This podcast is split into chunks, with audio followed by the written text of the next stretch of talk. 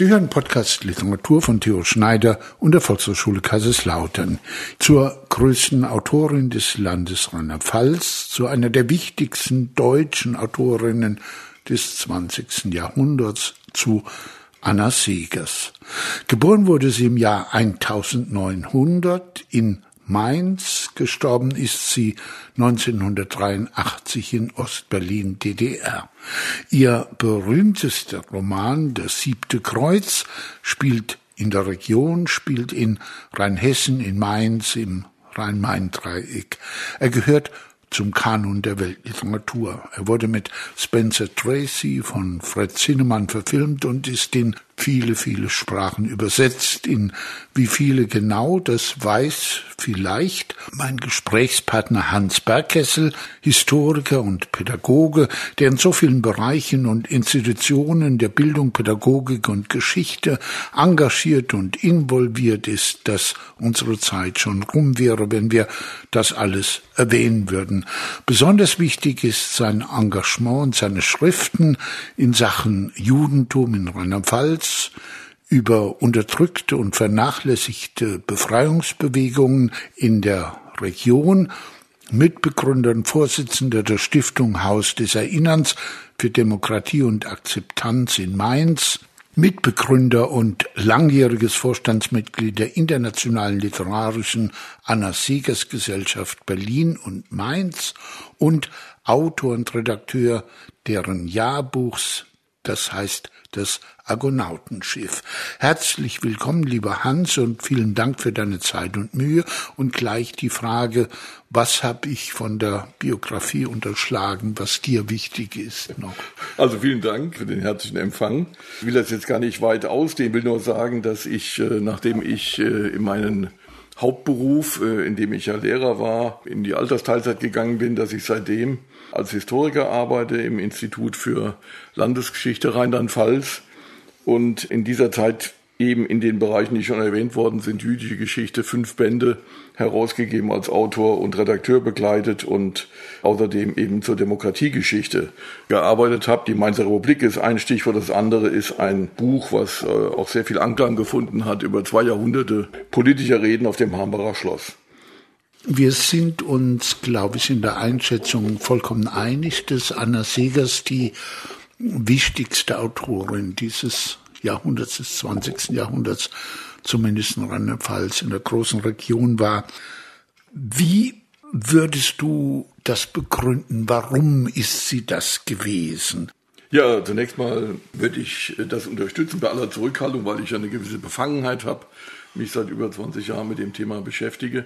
Aber wir stehen ja nicht allein mit dieser Beurteilung. Schon Ihre äh, zeitgenössischen Schriftsteller, Kollegin von Bert Brecht über Feuchtwanger, aber auch später wie Peter Hertling, äh, Heiner Müller, Karl Zuckmeier, Christa Wolf, viele Schriftsteller, Kolleginnen und Kollegen äh, von Anna Segers haben das schon zu frühen Zeiten festgestellt. Und es ist auch in der Literaturwissenschaft von bedeutenden Leuten. Ich will da nur Hans Meyer nennen, zum Beispiel, aber auch Marcel Reich-Ranitzky, die immer wieder auf diese besondere Rolle hingewiesen haben. Sie ist mit Sicherheit im 20. Jahrhundert die wahrscheinlich wichtigste und vielfältigste Erzählerin. Denn sie hat ja an dramatischem Werk so gut wie nichts geschaffen, hat auch keine Lyrik geschrieben, aber als Prosaschriftstellerin, als Erzählerin von großen Romanen, aber auch von vielen Geschichten ist sie, glaube ich, wirklich eine herausragende äh, literarische Figur im 20. Jahrhundert. Mir ist in der Vorbereitung, bei der Vorbereitung eine Frage eingefallen, auf die ich keine Antwort gefunden habe. Gibt es denn in diesem Zeitraum, also sagen wir mal in der ersten Hälfte des 20. Jahrhunderts zwischen 1900 und 1960 oder sogar 70, irgendeine weibliche deutsche deutschschreibende Autorin, die mit ihr vergleichbar ist?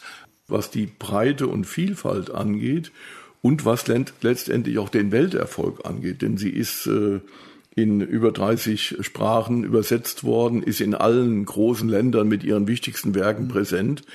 Da finde ich jetzt niemand, weder in der ersten Hälfte des 20. Jahrhunderts noch dann in den ab den 1960er Jahren folgende. Christa Wolf ist sicherlich eine bekannte und wichtige Schriftstellerin. Andere Generation. Ja, andere Generation. In ihrer Generation Elisabeth Langgesser, in ihrer Zeit bekannt, heute völlig vergessen, auch mit einem schwierigen Werk, Und ansonsten wüsste ich jetzt, äh, eigentlich fällt mir auch niemand ein.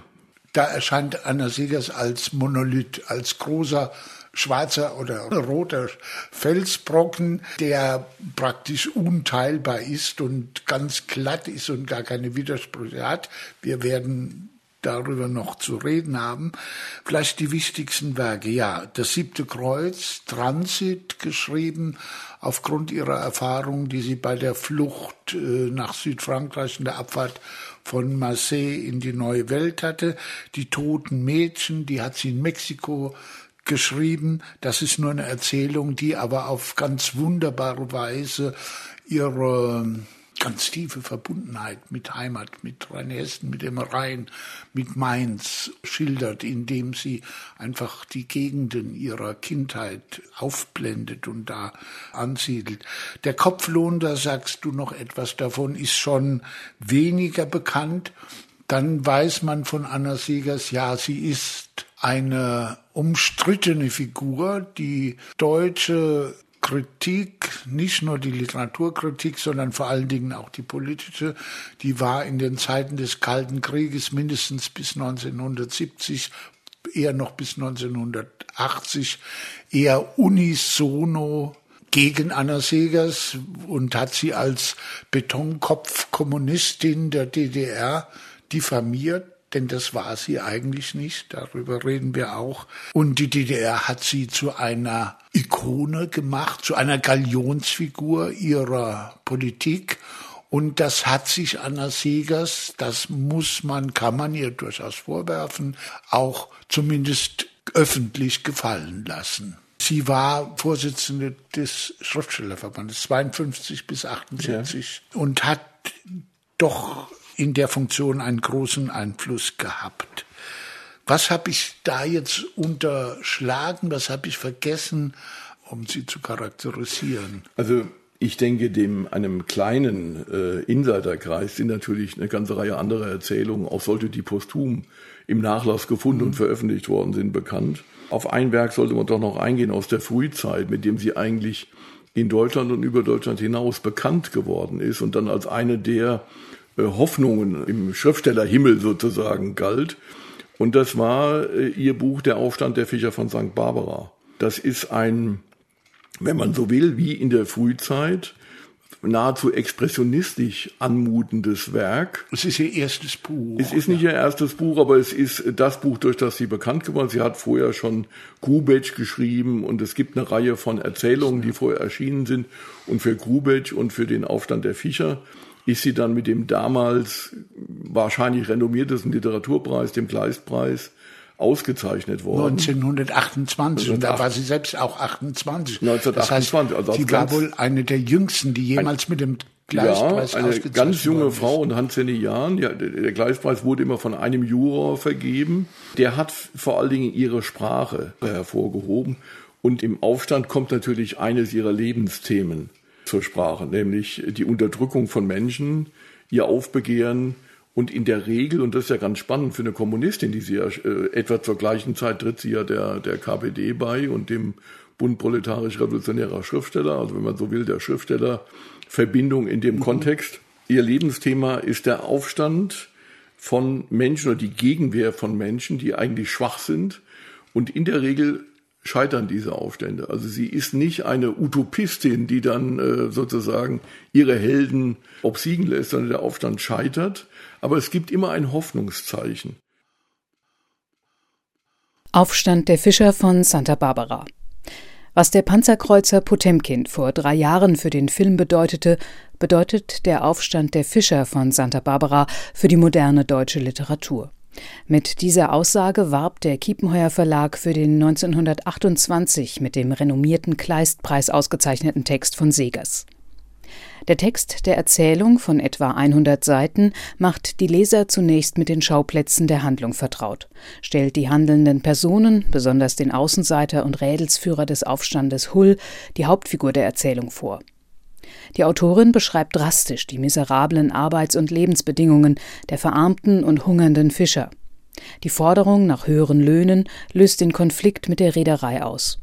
Die Fischer stürmen und verwüsten deren Büro im fiktiven Ort Santa Barbara. Ihr Aufstand wird von den herbeigerufenen Soldaten brutal niedergeschlagen. Hull und zwei weitere Aufständische werden getötet. Die Fischer sind am Ende gezwungen, wieder zu den alten Bedingungen zu arbeiten. Dennoch sind die Besiegten nicht ohne Hoffnung auf eine Veränderung der Verhältnisse. Auffällig in der poetischen Gestaltung sind die Darstellung mit starken expressionistischen Bildern und die an den Filmschnitt erinnernden Montagen, die für das Frühwerk von Anna Segers charakteristisch sind. Dies mag auch zur ersten Verfilmung von Erwin Piscator beigetragen haben, die im Oktober 1934 in den Moskauer Kinos eine vielbeachtete Premiere hatte. In den 1930er Jahren in mehreren westeuropäischen Städten gezeigt wurde und 1960 vom Gründer der Westdeutschen Kurzfilmtage Hilmar Hoffmann entdeckt und in Oberhausen in einer gekürzten Kopie gezeigt wurde. Der Aufstand der Fischer von Santa Barbara endete mit der verspäteten Ausfahrt zu den Bedingungen der vergangenen vier Jahre. Man kann sagen, dass der Aufstand eigentlich schon zu Ende war, bevor Hull nach Port Sebastian eingeliefert wurde und Andreas auf der Flucht durch die Klippen umkam. Der Präfekt reiste ab, nachdem er in die Hauptstadt berichtet hatte, dass die Ruhe an der Bucht wiederhergestellt sei. Santa Barbara sah jetzt wirklich aus, wie es jeden Sommer aussah. Aber längst, nachdem die Soldaten zurückgezogen, die Fischer auf der See waren, saß der Aufstand noch auf dem leeren, weißen, sommerlich kahlen Marktplatz und dachte ruhig an die Seinigen, die er gegoren, aufgezogen, gepflegt und behütet hatte für das, was für sie am besten war. Frühmorgens, Anfang Oktober, fuhr Hull auf dem kleinen, rostigen Küstendampfer nach Santa Barbara. Er kam von der Margareteninsel. Nach dem Aufstand von Port Sebastian hatte er dort den Sommer über auf der Bank einer Hafenkneipe herumgelungert. Er hatte seinen Fuß ausgeheilt, der, wie es im Steckbrief hieß, infolge eines Schusses hinkte. Der Regen stand in der Luft. Ein Koppel Hemmel, eingesperrt neben dem Maschinenraum, blökte. Der Geruch der Salzluft, der Tiere und des Maschinenöls vermischte sich zu dem einen süßen Geruch der Überfahrt. Hull verfolgte über dem Geländer die weiße Narbe, die das Schiff dem Meere riss, die wieder heilte und wieder riss und wieder heilte und wieder riss. Da kam ihm der Gedanke, er müsse sich das alles genau merken. Nicht nur die Narbe, auch die Knöpfe an der Weste des Kapitäns, auch die Vögel in der Luft, auch den Geruch, alles, überhaupt alles. Neben ihm, außer den Tieren der einzige Passagier, hing ein Mädchen über dem Geländer, Sie döste zwischen ihren schwarzen Zotteln ins Wasser. Hatte er nicht ihr gelbes Halstuch öfters auf dem Strand der Margareteninsel zwischen den Schiffen und Soldaten herumflitschen sehen? Jetzt brachte sie zurück in das heimatliche Dorf ihren mageren, von den Fäusten der Matrosen ausgepressten Körper, deren Liebe nicht einmal gereicht hatte, um Armbänder an ihre braunen, grätendürren Arme zu ziehen. Er bekam plötzlich Lust auf sie. Wenigstens ihre Brust musste er berührt haben, bevor der Streifen da hinten zu Land wurde. Aber das Mädchen schwenkte um ihn herum, legte sich über den Maschinenraum und rief dem Heizer etwas zu. Hull ging an das andere Ende des Dampfers. Sein Herz erfüllte sich mit Enttäuschung, als ob ihn Wunder was für ein Mädchen im Stich gelassen hätte. Er sah wieder ins Wasser. Wieder bekam er eine Gier, sich alles genau zu merken. Auf einmal dachte er, dass das alles, seine unsinnige Lust nach diesem hässlichen, dürren Mädchen, seine Gier, sich alles genau zu merken, nichts anderes als die Todesangst selbst war, von der er manchmal hatte sprechen hören. Es wurde Mittag. Er erschrak. Der braune Streifen war nicht mehr irgendeine Ferne, er war schon Land. Das war das Kreisrund Küste aus dem Feldstecher, die Steinhaufen von Hütten die Klippen entlang, die Maste stachen in die lebendige Luft, langsam schiebt sich der Riegel der Mole von der schmalen, tief eingefressenen Bucht. Es konnte trotzdem noch etwas dazwischenkommen. Der Dampfer konnte noch umkehren, die Küste wieder zurücktreten. Da schrie der Dampfer, die Küste kam mit einem Ruck näher. Dann war es wieder still, graue, schläfrige Fahrt. Dann hüpfte die Schiffsglocke. Auf dem Landungssteg im Regen kauerten zwei Einheimische. Das Seil flog. Das Mädchen beugte sich tief herunter. He, Marie, bist auch nicht fetter geworden. Was an dir schon dran ist. Der eine lachte, der andere, ein ganz junger, drehte den Kopf und betrachtete das Mädchen mit zugekniffenen Augen. Dann stutzte er. Er bemerkte Hull. Einen Augenblick gab es in seinem braunen, gleichmütigen Gesicht beim Anblick des Fremden einen Ausdruck von Neugierde, Hoffnung und ein wenig Hochmut.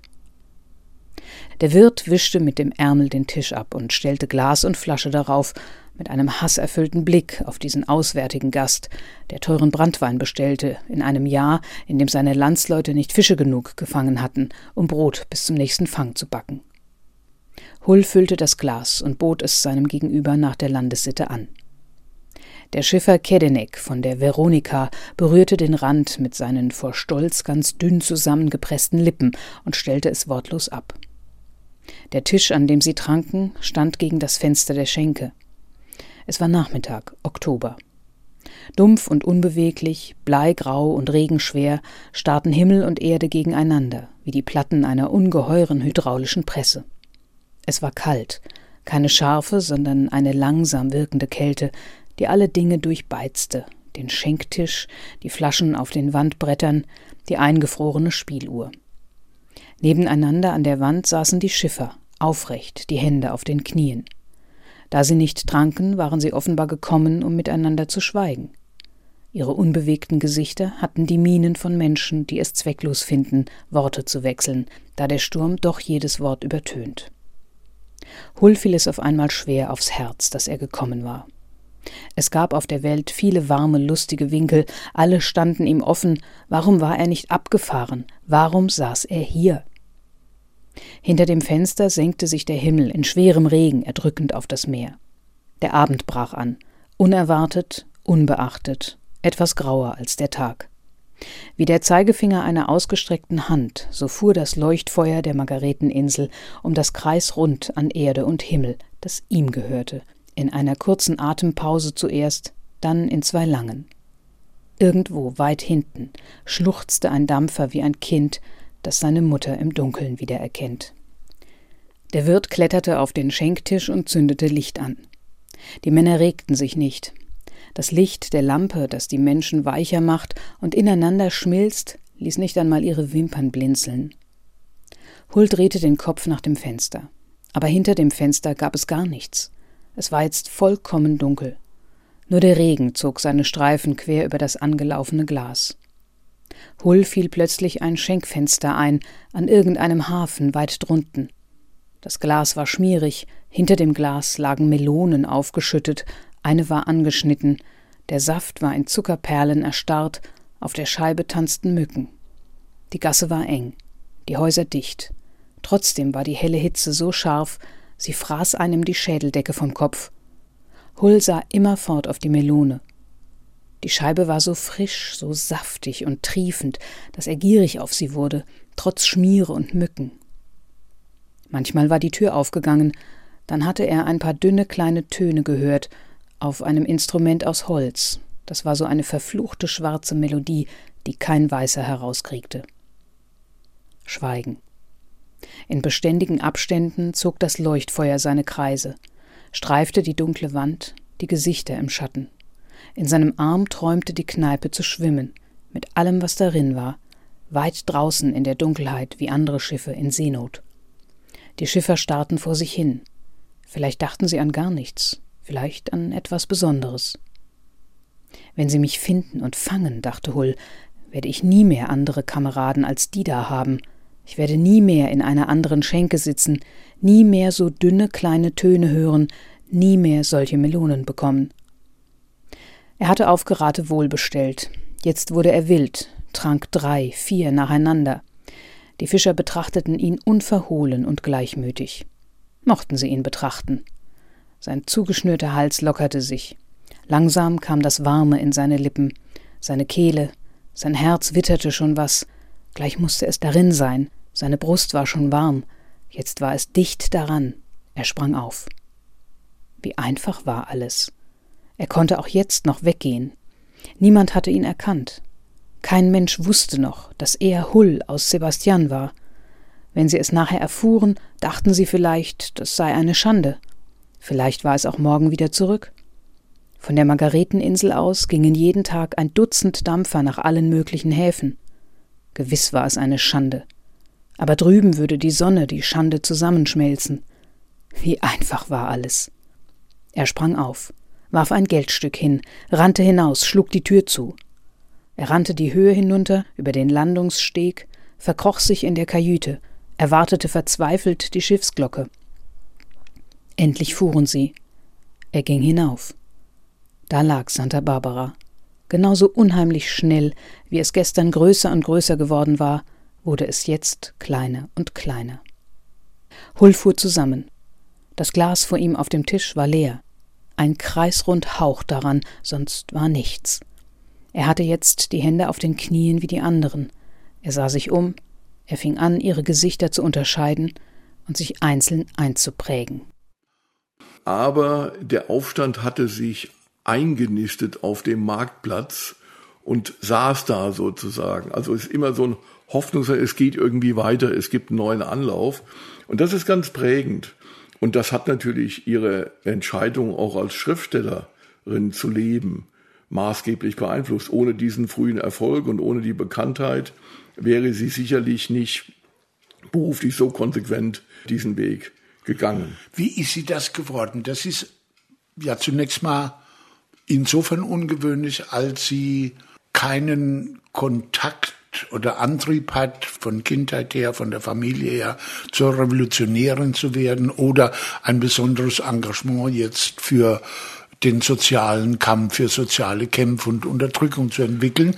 Denn sie stammt ja aus einem großbürgerlichen, hätte ich jetzt gesagt, das ist eher unteres Großbürgertum, Milieu aus Mainz aus dem Rhein-Neckar drei Teile der Familie waren auch in Frankfurt zum Beispiel sehr erfolgreich.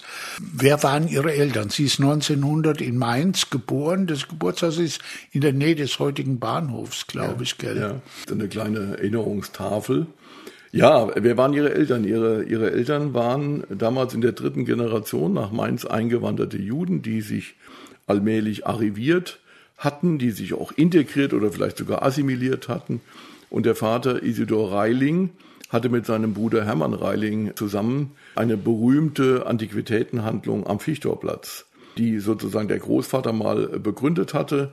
Und sie lebten dann später in einer der Prachtstraßen in Mainz, nämlich in der Kaiserstraße. Und ihre Mutter Hedwig Reiling, geborene Fuld, kam aus dem Umfeld äh, berühmter Frankfurter Kaufmanns- und Antiquitätenhändlern und war mit der Familie der Rothschilds auch verbandelt sozusagen familiär. Das heißt, es ist schon eine, eine sehr wohlhabende Szene mit Kindermädchen, mit allem, was dazugehört, mit einer großzügigen Wohnung in Mainz. Aber sie hat früh, schon im Ersten Weltkrieg, ihre Mutter war sehr sozial engagiert und sie hat im Ersten Weltkrieg das ganze Elend sozusagen, Mainz war ja Garnisonsstadt, mit Kriegsgefangenenlagern, mit verwundeten Krankenhäusern und mit dem ganzen Elend, was der Erste Weltkrieg ja erzeugt hat. Sie hat früh dieses Elend gesehen und sie hat auch dann zu Beginn der Weimarer Republik gesehen, dass die Politik in der damaligen Zeit nicht in der Lage war, die sozialen Probleme zu lösen. Sie selber hat sich auch engagiert, wie ihre Mutter, hat also zum Beispiel für Kinder, die, die schulisch benachteiligt waren, Unterricht gegeben und ist, äh, weil sie relativ frei sich in Mainz bewegen konnte, immer auch dorthin gegangen wo Elend war. Sie hat also das war keine abgeschottete bourgeoise Kindheit, wie wir das aus der Literatur, aus Filmen, auch aus der Geschichte kennen, dass die wohl behütet und eben auch wohl abgeschottet waren, sondern die Anna, die hieß ja nicht Anna, sondern die Nettie, ja. äh, ist da als kleines Kind schon und als junges Mädchen aufwachsend auch und als junge Frau sowieso ständig zwischen den Klassen, zwischen den Schichten und zwischen Reichtum und Armut hin und her geswitcht und hat Eindrücke von allen Seiten, von allen sozialen Schichten aufs lebendigste und nachdrücklichste erfahren. Ja. Kann man das so sagen? Ja, ich würde es ein, ein bisschen, ein bisschen zurückhaltender formulieren, aber auf jeden Fall hatte sie Möglichkeiten, diese Einblicke zu gewinnen und sie hat sie bewusst auch gesucht. Das mag auch damit zusammenhängen, dass sie eher eine Einzelgängerin war, auch ein einsames Kind, häufig auch krank. Und dass sie in ihrer Zeit zwei Dinge gemacht hat. Sie war viel in Mainz unterwegs, übrigens auch mit ihrem Vater, daher kannte sie den Dom sehr gut. Der, der Vater war ja als Fachmann für Antiquitäten auch Berater des Domkapitels, wenn es um äh, Kunstwerke ging. Und er hatte mit seinem Bruder zusammen weltweite Verbindungen, war also Hoflieferant des Großherzogs äh, in Darmstadt und so weiter. Das muss man dazu sagen, glaube ich, dass er eben nicht nur Antiquitätenhändler war, also alte Sachen gekauft, aufbereitet, aufbereitet ja. hat lassen und wieder äh, verkauft hat, sondern eben auch Kunsthändler, also auch mit Gemälden gearbeitet ja. hat, ausgesucht hat, angekauft hat, vermittelt hat, ja. eine Agentur eben auch hatte, ja. Es gibt eine ganz lange dauerhafte Verbindung der beiden Brüder nach Berlin, etwa zu kunsthistorischen Museen, die sie regelmäßig beliefert haben. Sie haben in aller Welt Kunstwerke aufgekauft. Sie waren aber auch als Mäzene tätig. Also ich habe zum Beispiel mal mich mit der Geschichte Isidor Reilings im Zusammenhang mit dem Altertumsverein in Mainz beschäftigt. Und da haben sie nicht nur für den Altertumsverein Kunstwerke angekauft, also da ging es auch nicht nur um Gemälde, sondern es ging um alte Münzen und äh, andere Artefakte, sondern immer wieder auch gespendet für diesen Altertumsverein, so dass ein Teil dessen, dessen Sammlung, die ja heute zum Teil im Landesmuseum zu sehen ist, sozusagen auch aus diesem Mäzenatentum herauskommt. Die Mutter war in mehreren äh, sozial engagierten Vereinigungen. Ihr Vater war ein orthodoxer Jude auf der religiösen Seite, sein Bruder auch. Die sind auch regelmäßig in die Synagoge gegangen und zwar in die der orthodoxen Gemeinde.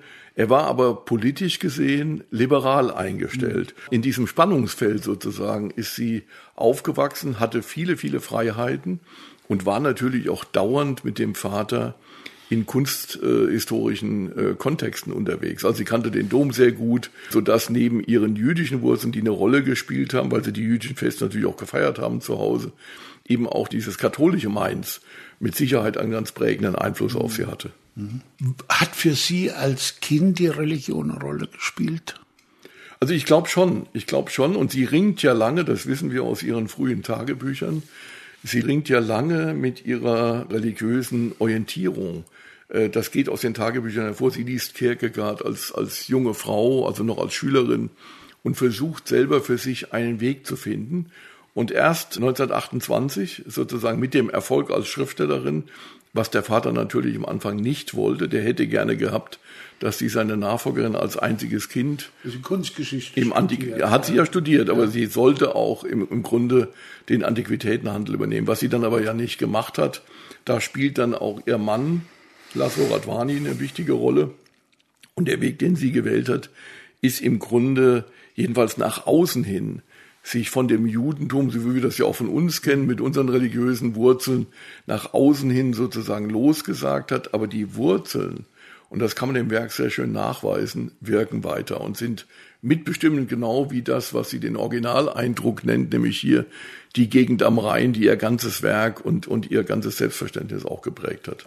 1920 geht sie nach Heidelberg und beginnt ein Studium. Sie studiert unter anderem auch Sinologie. Wie kam sie dazu? Kunstgeschichte, Sinologie, was noch? Philosophie, glaube ich, gell? Ja. Kunstgeschichte, Geschichte, Philosophie und Sinologie. Heidelberg war damals eine sehr liberale und sehr offene Universität, die äh, junge Leute aus ganz Europa angezogen hat. Dort war ein, ein reger politischer, aber auch äh, künstlerischer Diskurs.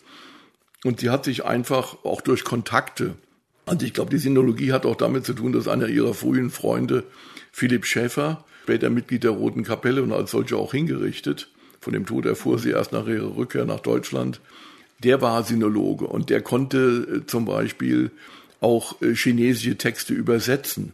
Und mit dem war sie sehr viel zusammen. Und sie fand, äh, unheimlich spannend fand sie die ganze asiatische Kultur und Kunst und hat deswegen aus Interesse, glaube ich, auch dieses Fach belegt. Und in Heidelberg hatte sie natürlich zum Teil herausragende Lehrer. Da waren damals äh, renommierte Professoren in den entsprechenden Fakultäten. Und da gibt es auch diesen Erstkontakt mit der niederländischen Malerei, wo sie ja später auch ihre, ihre Dissertation schreibt über Jude und Judentum im Werke Rembrandts. Also ganz bewusst, das jüdische Thema ist da und wird dann sozusagen auf das Künstlerische hin überprüft.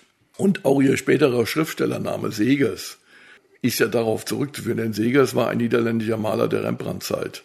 Als sie aufgefordert ist oder aufgefordert wurde, als sie einen Namen, einen Autornamen ja. angeben musste, wollte sie, was weiß ich jetzt nicht aus welchen Gründen, ihren eigenen nicht nehmen ne?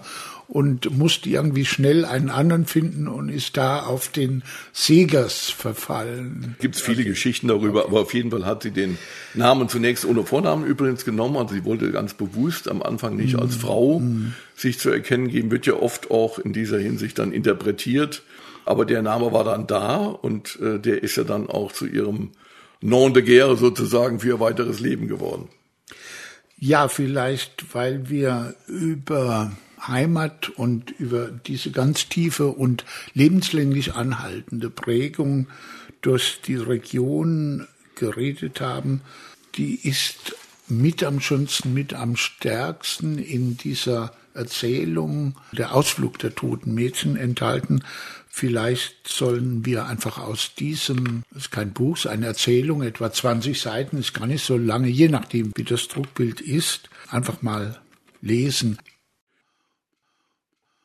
Der Ausflug der toten Mädchen.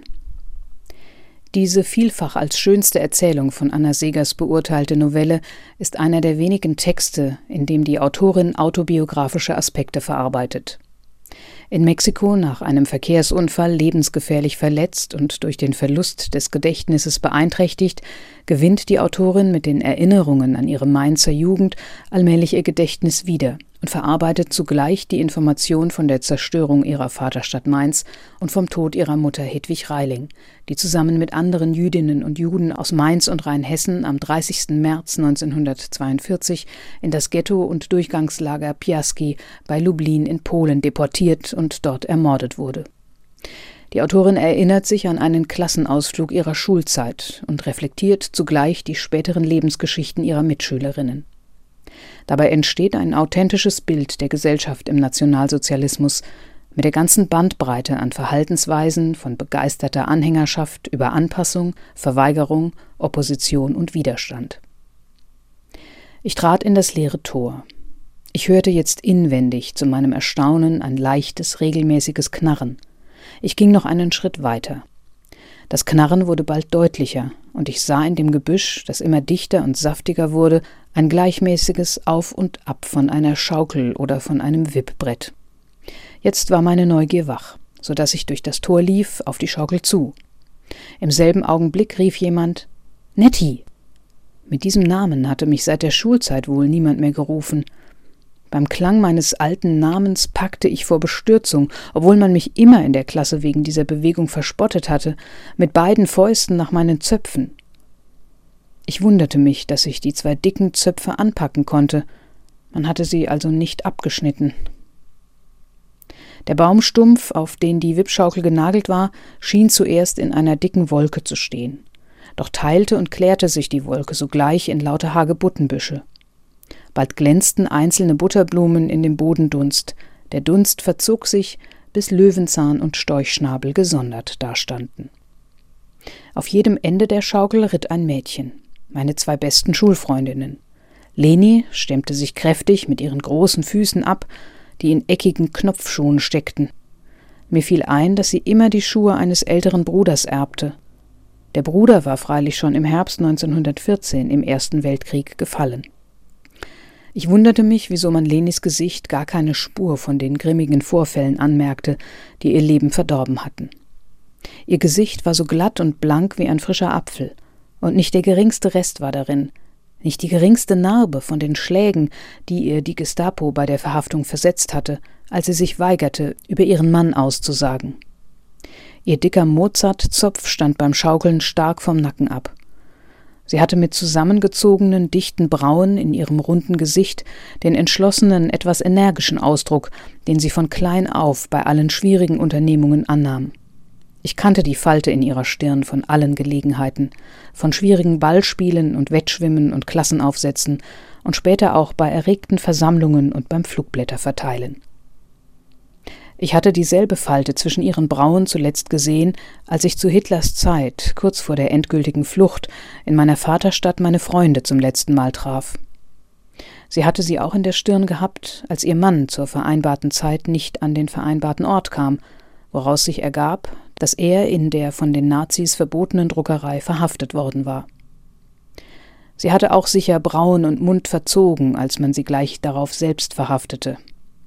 Die Falte in ihrer Stirn, die früher nur bei besonderen Gelegenheiten entstand, wurde zu einem ständigen Merkmal, als man sie im Frauenkonzentrationslager im zweiten Winter dieses Krieges langsam, aber sich an Hunger zugrunde gehen ließ. Auf der anderen Schaukelseite hockte Marianne, das hübscheste Mädchen der Klasse, die hohen dünnen Beine vor sich auf dem Brett verschränkt. Sie hatte die aschblonden Zöpfe in Kringeln über die Ohren gesteckt. In ihrem Gesicht, so edel und regelmäßig geschnitten wie die Gesichter der steinernen Mädchenfiguren im Dom von Marburg, war nichts zu sehen als Heiterkeit und Anmut. Man sah ihr ebenso wenig wie einer Blume Zeichen von Herzlosigkeit an, von Verschulden oder Gewissenskälte. Ich selbst vergaß sofort alles, was ich über sie wusste, und freute mich ihren Anblicks. Sie sah aus, als ob sie mühelos abfliegen könnte, die Nelke zwischen den Zähnen mit ihrer festen kleinen Brust in dem grünleinenen, verwachsenen Kittel. Ich erkannte die Stimme der ältlichen Lehrerin, Fräulein Mees, auf der Suche nach uns, dicht hinter der niedrigen Mauer, die den Schaukelhof von der Kaffeeterrasse abtrennte. Leni, Marianne, Netti! Ich packte nicht mehr vor Erstaunen meine Zöpfe. Die Lehrerin hatte mich ja mit den anderen zusammen bei gar keinem anderen Namen rufen können. Marianne zog die Beine von der Schaukel und stellte, sobald das Brett nach Lenis Seite abwärts wippte, ihre Füße fest auf, damit Leni bequem absteigen konnte. Dann legte sie einen Arm um Lenis Hals und zupfte ihr behutsam Halme aus dem Haar. Mir kam jetzt alles unmöglich vor, was man mir über die beiden erzählt und geschrieben hatte. Wenn Marianne so vorsichtig die Schaukel für Leni festhielt und ihr mit so viel Freundschaft und so viel Behutsamkeit die Halme aus dem Haar zupfte, dann konnte sie sich unmöglich mit kalten Worten später schroff weigern, Leni einen Freundschaftsdienst zu tun. Sie konnte unmöglich die Antwort über die Lippen bringen, sie kümmere sich nicht um ein Mädchen, das irgendwann, irgendwo einmal zufällig in ihre Klasse gegangen sei. Die Gestapo-Beamten, die nacheinander beide Eltern verhaftet hatten, erklärten vor den Nachbarn, das schutzlos zurückgebliebene Kind, der Leni, gehöre sofort in ein nationalsozialistisches Erziehungsheim. Darauf fingen Nachbarsfrauen das Kind am Spielplatz ab und hielten es versteckt, damit es nach Berlin zu Verwandten des Vaters fahren könnte. Sie liefen, um Reisegeld zu leihen, zu Marianne, die sie früher manchmal Arm in Arm mit Leni erblickt hatten. Doch Marianne weigerte sich und fügte hinzu, ihr eigener Mann sei ein hoher Nazi-Beamter, und Leni samt ihrem Mann seien zu Recht arretiert, weil sie sich gegen Hitler vergangen hätten. Die Frauen fürchteten sich, sie würden noch selbst der Gestapo angezeigt. Mir flog durch den Kopf, ob Lenis Töchterlein eine ähnlich eingekerbte Stirn gezeigt hatte wie ihre Mutter, als sie dann doch zur Zwangserziehung abgeholt wurde. Jetzt zogen die beiden, Marianne und Leni, von denen eine ihres Kindes verlustig gegangen war, durch das Verschulden der anderen, die Arme gegenseitig um die Hälse geschlungen, Schläfe an Schläfe gelehnt, aus dem Schaukelgärtchen. Ich wurde gerade ein wenig traurig kam mir, wie es in der Schulzeit leicht geschah, ein wenig verbannt vor aus den gemeinsamen Spielen und der herzlichen Freundschaft der anderen. Da blieben die beiden noch einmal stehen und nahmen mich in die Mitte. Wir zogen wie drei Küken hinter der Ente, hinter Fräulein Mees her auf die Kaffeeterrasse. Fräulein Mees hinkte ein wenig, was sie zusammen mit ihrem großen Hintern einer Ente noch ähnlicher machte. Auf ihrem Busen, im Blusenausschnitt, hing ein großes schwarzes Kreuz. Ich hätte ein Lächeln verbissen, wie Leni und Marianne, doch milderte sich die Belustigung über ihren komischen Anblick durch eine schwer damit zu vereinende Achtung. Sie hatte später das klobige schwarze Kreuz im Kleidausschnitt nie abgelegt. Sie war ganz freimütig, furchtlos, statt mit einem Hakenkreuz, mit eben diesem Kreuz nach dem verbotenen Gottesdienst der Bekenntniskirche umhergegangen. Vielleicht gab es unter den Schulmädchen auch mürrische und schmierige. In ihren bunten Sommerkleidern, mit ihren hüpfenden Zöpfen und lustigen Kringeln sahen sie alle frisch und festlich aus. Weil die meisten Plätze besetzt waren, teilten sich Marianne und Leni Stuhl und Kaffeetasse. Die kleine, stupsnäsige Nora mit dünnem Stimmchen und zwei um den Kopf gewundenen Zöpfen in kariertem Kleidchen schenkte selbstbewusst Kaffee ein und teilte Zucker aus, als sei sie selbst die Wirtin. Marianne, die sonst ihre ehemaligen Mitschülerinnen zu vergessen pflegte, erinnerte sich noch deutlich dieses Ausflugs, als Nora die Leiterin der nationalsozialistischen Frauenschaft geworden war, sie dort als Volksgenossin und ehemalige Schulkameradin begrüßte.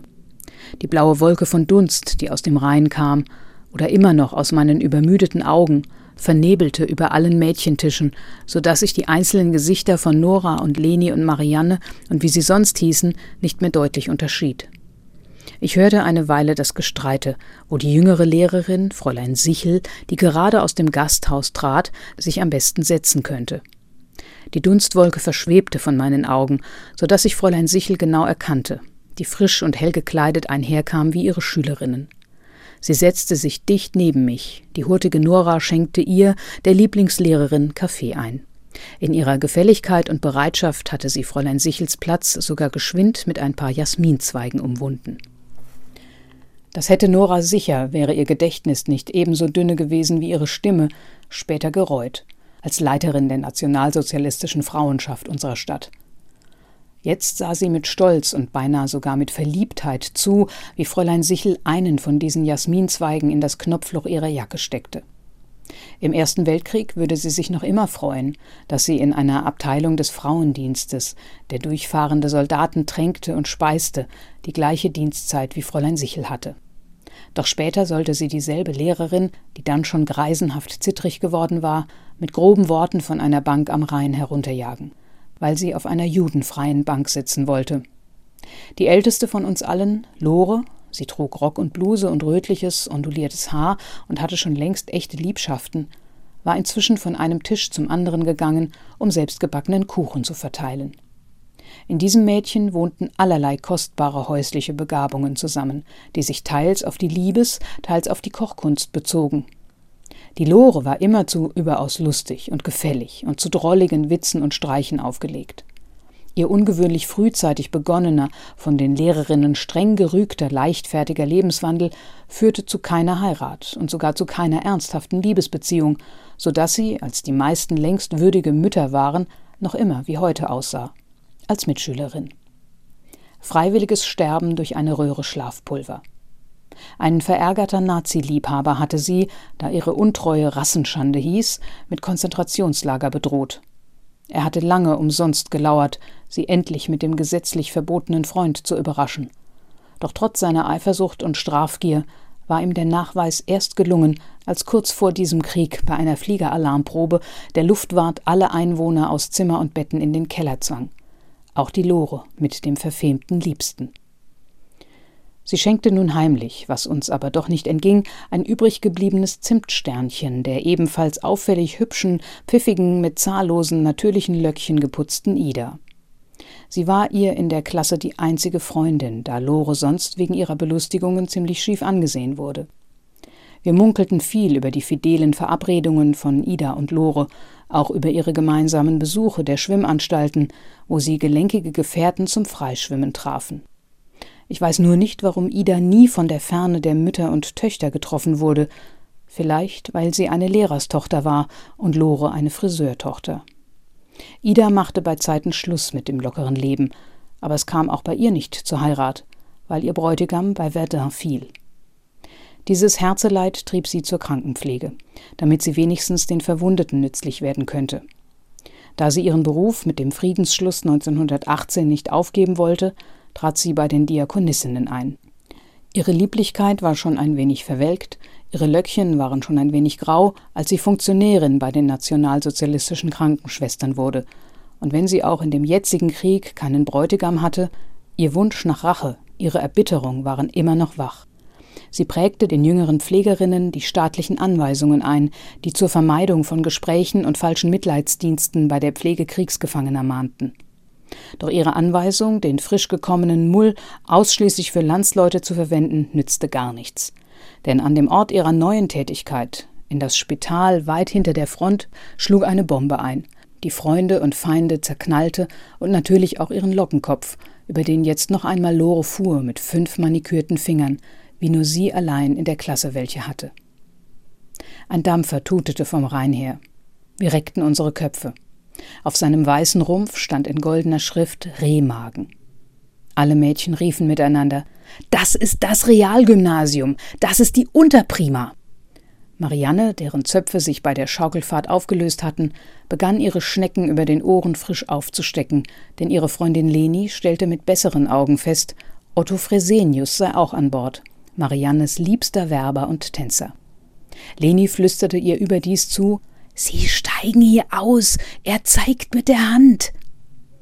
Fresenius, ein dunkelblonder, schlachsiger Junge von 17 Jahren, wäre auch zu uns herübergeschwommen, um mit seinem Mädchen vereint zu sein. Marianne hing den Arm fest um Lenis Hals. Ihr war die Freundin, an die sie sich später überhaupt nicht mehr erinnern wollte, wie eine echte Schwester. In Freund und Not der Liebe eine gute Betreuerin, die gewissenhaft Briefe und heimliche Zusammentreffen vermittelte. Marianne wurde durch die bloße Nähe des Freundes ein solches Wunder an Zartheit und Anmut, dass sie wie ein sagenhaftes Kind von allen Schulmädchen abstach. Otto Fresenius hatte bereits daheim seiner Mutter, mit der er Geheimnisse teilte, seine Zuneigung verraten. Da die Mutter sich an der glücklichen Wahl freute, meinte sie, dass einmal später, wenn man gebührend wartete, nichts einer Ehe im Wege stünde. Zum Verlobungsfest kam es dann auch, aber zur Hochzeit nie, denn der Bräutigam fiel schon 1914 in einem Studentenbataillon in den Argonnen. Der Dampfer Rehmagen machte jetzt eine Drehung zum Landessteg. Unsere zwei Lehrerinnen, die zur Heimfahrt der Mädchen das Schiff aus entgegengesetzter Richtung abwarten mussten, begannen sofort uns abzuzählen. Leni und Marianne sahen gespannt dem Dampfer entgegen. Leni drehte so neugierig ihren Kopf, als ob sie ahne, dass auch ihre eigene Zukunft, der Ablauf ihres eigenen Schicksals von der Vereinigung oder Trennung des Liebespaares abhänge. Wäre es allein nach Leni gegangen, statt nach Kaiser Wilhelms Mobilmachung und später nach den französischen Schaftschützen, die beiden wären sicher ein Paar geworden. Sie fühlte genau, wie gut die zwei jungen Leute an Herz und Körper zusammenpassten. Dann hätte sich Marianne auch später nie geweigert, für Lenis Kind zu sorgen. Otto Fresenius hätte vielleicht schon vorher Mittel gefunden, der Leni zur Flucht zu verhelfen. Er hätte wahrscheinlich dem zarten, schönen Gesicht seiner Frau Marianne nach und nach einen solchen Zug von Rechtlichkeit, von gemeinsam geachteter Menschenwürde eingeprägt, der sie dann verhindert hätte, ihre Schulfreundin zu verleugnen. Die ist geschrieben in Mexiko, wann 1943 entstanden ungefähr. Ich habe eine kuriose Anekdote, ich will die doch erzählen. Ja. Sozusagen einer Fehldatierung der Entstehung dieser Erzählung. Ich sitze, es muss Ende der 80er Jahre gewesen sein, in Salvador de Bahia mit George Amado zusammen. Ich habe ihn mehrfach getroffen, einfach weil ich auch mehrfach über ihn gearbeitet habe, filmisch oder im Radio und ihn ein paar Mal besucht. Wir sitzen auf der Veranda und trinken in der Tat Chassa und auf einmal sagt der George zu mir, Weißt du, wo du sitzt? Ich, nee, was weiß ich, mit dem Hintern auf dem Stuhl. Haha, du sitzt genau an dem Platz und genau auf dem Stuhl, an dem Anna Segers die toten Mädchen oder den Ausflug der toten Mädchen geschrieben hat. Ich habe kurz gestutzt, weil ich eine Irritation hatte. Das kann gar nicht sein, denn meines Wissens ist die Anna Segers 1961 erst nach Brasilien gereist mit dem Schiff und hat dort den hat sie auch mehrfach getroffen, ja. unter anderem auch den George Amado getroffen. Und die sind aber fast 20 Jahre vorher entstanden. Weiß der Geier, wie er draufkam, vielleicht hat sie ihm daraus vorgelesen oder hat in dem Text nochmal rumredigiert und korrigiert. Jedenfalls ist mein Hintern vor lauter Ehrfurcht ganz heiß geworden und ich habe das nicht weiter kommentiert und habe auch nicht weiter darauf bestanden, das aufzuklären. Also die sind 1943 in Mexiko entstanden. Warum gefällt dir Warum gefällt den Leuten diese Erzählung so gut? Sind das nur jetzt die Rheinland-Pfälzer oder die, die Rheinhessen? Weil natürlich die Szenerie Mainz ist und irgendwo so ein Stück Rhein runter, ne? fahren die mit dem Schiff, machen Klassenausflug. Ich denke, natürlich spielt für die regionalen Leser das Mainzer und Rheinhessische und, und Rheinische Kolorit eine wichtige Rolle. Aber das ist aber nur der eine Aspekt, denn die Erzählung wird überregional, bundes- und weltweit als eine ihrer schönsten und wichtigsten Erzählungen gesehen. Ich glaube, das hat damit zu tun, dass die Erzählung zwei große Qualitäten hat. Erstens habe ich selten gesehen, wie jemand so geschickt mit verschiedenen Erzählebenen sich mit der eigenen und damit auch mit der kollektiven Erinnerung an diese anfangs ja unbeschwerte Zeit dieser fröhlichen jungen Mädchen mit ihren Lehrerinnen, die diesen Rheinausflug machen, erzählt und dann aber gleichzeitig reflektiert, sozusagen auf einer zweiten Ebene, was aus diesen Mädchen geworden ist am Ende. Und da geht sie, ähnlich wie übrigens im siebten Kreuz in anderen Romanen, versucht sie so die ganze Bandbreite von Verhaltensweisen, von äh, auch ideologisch-politischen äh, Zuordnungen. Verhaltensweisen der in, Gesellschaft der Macht. Der Gesellschaft der im Dritten Reich, im, im, dritten, im Dritten Reich ja. unter der Nazis, unter dem Hakenkreuz durchzuspielen. Und da gibt es eben die, die widerständig sind und es gibt die, die opportunistisch sind und es gibt die überzeugten Nazis und es gibt solche, die selber Opfer später des Krieges werden, obwohl sie überzeugte Nazis sind und erst andere zu Opfern machen. Es gibt Denunzianten und es gibt äh, mutige Helfer. Die ganze Bandbreite der, der Gesellschaft in dem Kosmos dieser jungen Mädchen wird sozusagen vorgeführt. Und dann kommt natürlich noch die Erzählebene Mexiko dazu. Man muss ja wissen, sie hatte vorher diesen schweren Verkehrsunfall. Übrigens, um mit einem weiteren Gerücht mal aufzuräumen, es spricht wenig dafür. Bert Brecht hat das mal irgendwo angemerkt, sie sei aus einem fahrenden Auto gestoßen worden. Das war wahrscheinlich geprägt vor dem Hintergrund der Auseinandersetzung, die ja gerade in Mexiko zwischen Trotzkisten ja. und Stalinisten ja. und so weiter immer eine wichtige Rolle gespielt haben. Also über das, was wir inzwischen einigermaßen gesichert wissen, war ein Unfall. War es wohl ein Unfall. Äh, sie ist wohl nicht so ganz aufmerksam über eine ziemlich breite Straße gegangen, ist dann erfasst worden, ist über die Straße geschleudert worden. Der Fahrer hat sich entfernt und sie lag dann da, wurde dann gefunden, ins Krankenhaus äh, transportiert, war dann erstmal tagelang bewusstlos und hatte später ein schweres Hirntrauma mit entsprechenden Aphasieerscheinungen. Das heißt, sie hat ihre komplette Erinnerung verloren. Und insofern kommt jetzt dazu, dass dieser Schreibprozess auch gleichzeitig der Prozess der Rückgewinnung ihrer Erinnerung ist. Und wir wissen ja alle, von der Altersdemenz her kennen wir das auch, dass es leichter sich, ist, sich an ganz weit zurückliegende Dinge zu erinnern, als das, was eine Woche vorher oder zwei Wochen vorher passiert ist. Und so vergewissert sie sich selbst sozusagen ihrer eigenen Geschichte.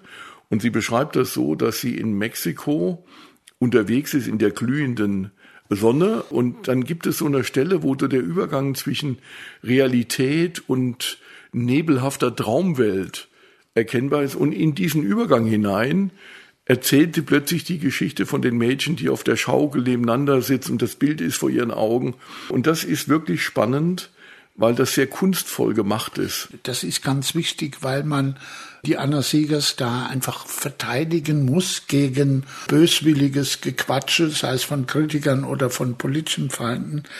Zweierlei hat mich bestochen. Zum einen die formalen, die handwerklichen, die Stilmittel, wie raffiniert, wie auf der Höhe der Zeit, mit welcher Modernität sie sich da schon, also 43, sich Erzähltechniken sei es von Bruce, sei es von James Joyce, angeeignet hat, ja. wie sie Überblendungen schafft, wie sie ja. äh, Stream of Consciousness schon verarbeitet, inneren Monolog. Das ja. ist ja erst vor 10, 20, 30 Jahren erfunden worden. Das hat sie drauf und hat sie nicht nur theoretisch drauf, dass sie darüber das sozusagen als literarische Mittel wie eine Literaturwissenschaftlerin verfügen kann, sondern sie kann das brillant schon anwenden und wendet das da an. Ja. Übrigens in dem Band noch schöner, noch besser im Marsch auf die amerikanische Botschaft. Das ist so ein Demonstrationszug. Die Stadt wird nicht genannt. Ich weiß nicht, was es sein könnte.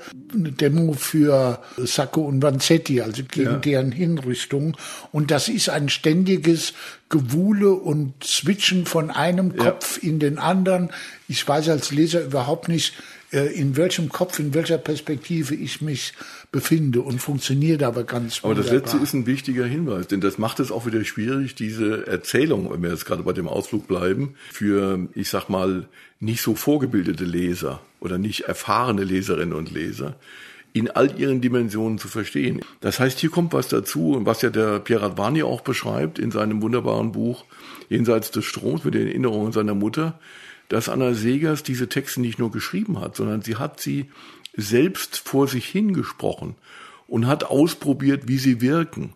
Und ich glaube, das ist auch ein Teil der poetischen Qualität dieser Texte. Und das, was du gerade angesprochen hast, dass sie ohne ins Extrem zu gehen, also nicht wie James Joyce oder Ulysses, aber dass sie alle diese Techniken nicht nur kannte, sondern auch angewendet hat. Übrigens auch im siebten Kreuz oder in dem Vorgängerroman Der Kopflohn.